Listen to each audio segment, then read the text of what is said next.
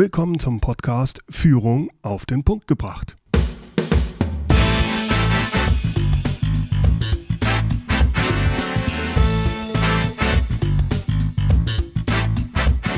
Inspiration, Tipps und Impulse für Führungskräfte, Manager und Unternehmer.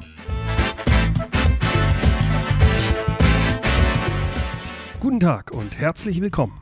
Mein Name ist Bernd Gerob. Ich bin Geschäftsführer-Coach und Führungstrainer in Aachen.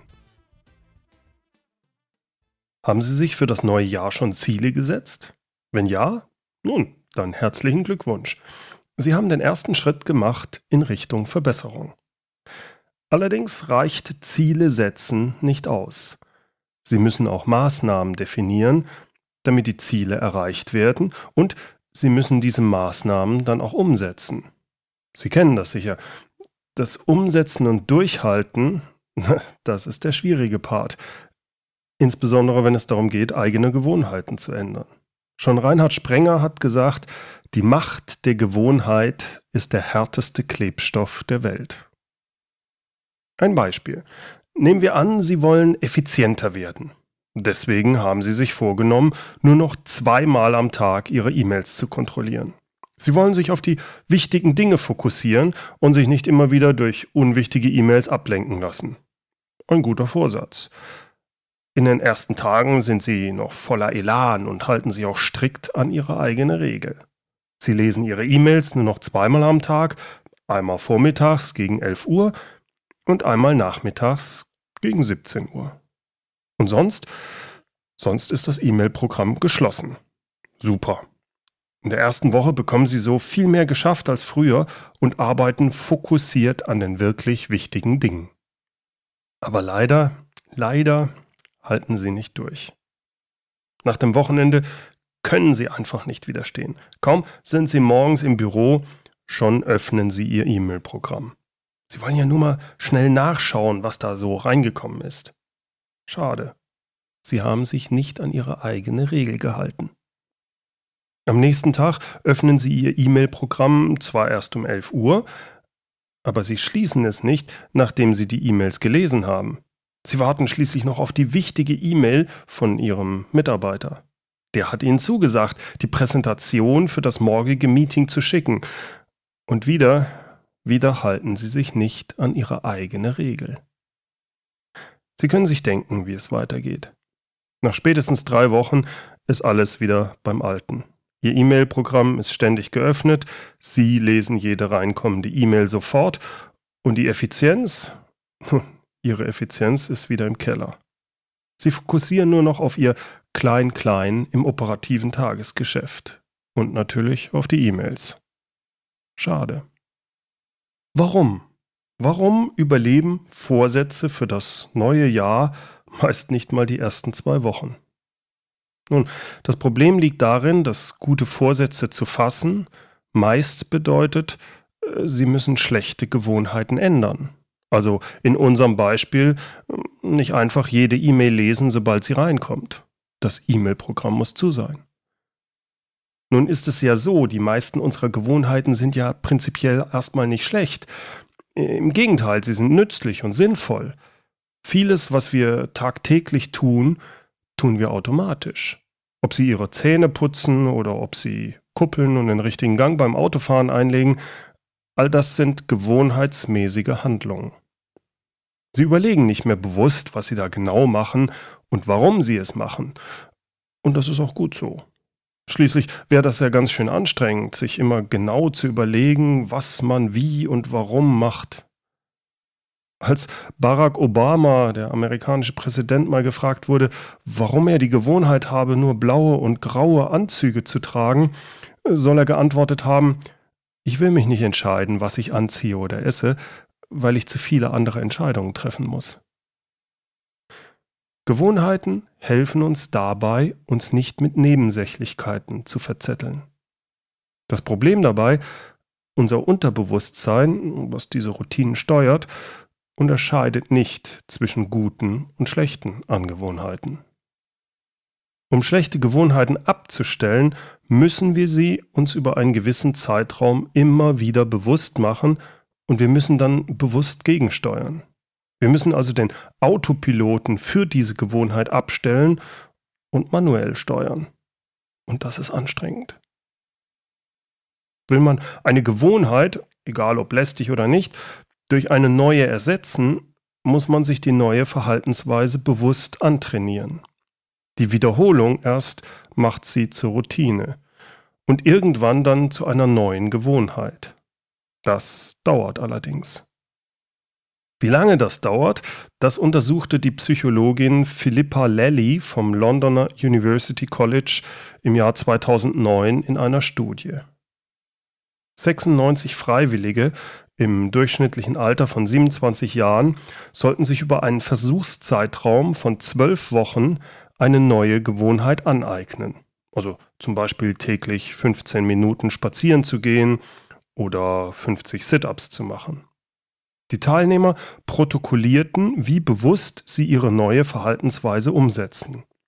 Außerdem wurde festgehalten, wann sie das Gefühl hatten, die Verhaltensweise verinnerlicht zu haben und somit zu einer Gewohnheit hatten werden lassen. Im Gegensatz zu dem bis dato häufig vermuteten Wert von 30 Tagen fand Philippa Lally heraus, dass die Trainingsphase vom bewussten Ausführen der neuen Aktivität bis zum gewohnheitsmäßigen Verhalten durchschnittlich 66 Tage dauert. Es braucht also in der Regel mehr als zwei Monate, bis sich neue Gewohnheiten bilden. Was bedeutet das für Sie? Was können Sie tun? Nehmen wir an, Sie haben den E-Mail-Junkie in sich selbst satt und Sie haben sich deshalb vorgenommen, ab sofort nur noch zweimal pro Tag Ihre E-Mails zu lesen. Morgens um 11 und nachmittags um 5. Mehr ist nicht erlaubt. Wenn es Ihnen nun gelingt, das über zwei Monate lang durchzuziehen, dann herzlichen Glückwunsch. Jetzt haben Sie sich eine neue Gewohnheit zugelegt. Aber was, wenn es nicht klappt? Nun, Bevor ich Ihnen hierzu die Lösung verrate, überlegen Sie sich mal folgende Situation. Was wäre, wenn Sie wüssten, dass jedes Mal, wenn Sie gegen diesen Vorsatz verstoßen, automatisch 1000 Euro von Ihrem Konto abgebucht würden? Oder jemand Ihnen eine schallende Ohrfeige geben würde? Würde das helfen? Wahrscheinlich schon, oder? Die Schmerzvermeidung wäre schon eine hohe Motivation, um sich an die eigene Regel zu halten. Das würde auch dann funktionieren, wenn die eigene Willenskraft äh, schwächer wird. Und jetzt überlegen Sie sich Folgendes. Wie wäre es, wenn an jedem Tag, an dem Sie Ihre selbstgesetzte Regel einhalten, jemand Ihnen 1000 Euro schenken würde? Oder jemand Sie abends mit Ihrem Lieblingsessen, Ihrem Lieblingswein oder einem tollen Dessert überraschen würde. Würde das helfen? Auch hier, bei den meisten Menschen würde das helfen. Für eine Veränderung brauchen sie eine starke Motivation. Der Mensch will Freude empfinden und Schmerz vermeiden. Sie brauchen etwas, das eine Emotion in ihnen auslöst. Haben sie das, brauchen sie keine Disziplin. Nachlassende Willensstärke gefährdet dann nicht mehr ihre guten Vorsätze. Um ihre eigenen Vorsätze über mehr als zwei Monate umzusetzen, können Sie also entweder die Fluchtmotivation oder die Zielmotivation nutzen. Entweder Sie bestrafen sich, wenn Sie am Ende des Tages Ihren Vorsatz nicht eingehalten haben, oder Sie belohnen sich. Weder die Strafe noch die Belohnung müssen so drastisch sein wie bei den obigen Beispielen. Es hängt von Ihnen ab. Weiterer Tipp. Machen Sie es schriftlich. Sie wissen ja, dass man Ziele und Maßnahmen immer schriftlich formulieren soll. Nutzen Sie das auch für Ihre Motivation. Überlegen Sie sich Ihre Motivationen und schreiben Sie sie für jeden Tag im Voraus auf. Also als Beispiel für so eine Fluchtmotivation wenn ich mein E-Mail-Programm geöffnet lasse, dann darf ich mir abends nicht meine Lieblingssendung anschauen. Oder Beispiel für Zielmotivation. Wenn ich es schaffe, meine E-Mails nur um 11 und um 17 Uhr zu lesen, dann darf ich mir abends meine Lieblingssendung anschauen. Sie glauben, das klingt banal und ist infantil? Mag sein, aber es funktioniert. Probieren Sie es aus. Sie brauchen mit diesen Motivationen nur die ersten zwei bis drei Monate zu arbeiten. Danach werden Sie sich an die neue Regel gewöhnt haben und sie automatisch einsetzen. Übrigens, es hilft sehr, wenn Sie anderen, also zum Beispiel Ihrem Partner, Kollegen oder Mitarbeitern, über Ihren Vorsatz wie auch über Ihre Motivatoren erzählen. Dieses Vorgehen unterstützt Sie, die Belohnungen oder Bestrafungen dann auch konsequent umzusetzen. Psychologen sagen, dass Fluchtmotivation besser funktioniert, um eine Gewohnheit oder einen Glaubenssatz aufzugeben.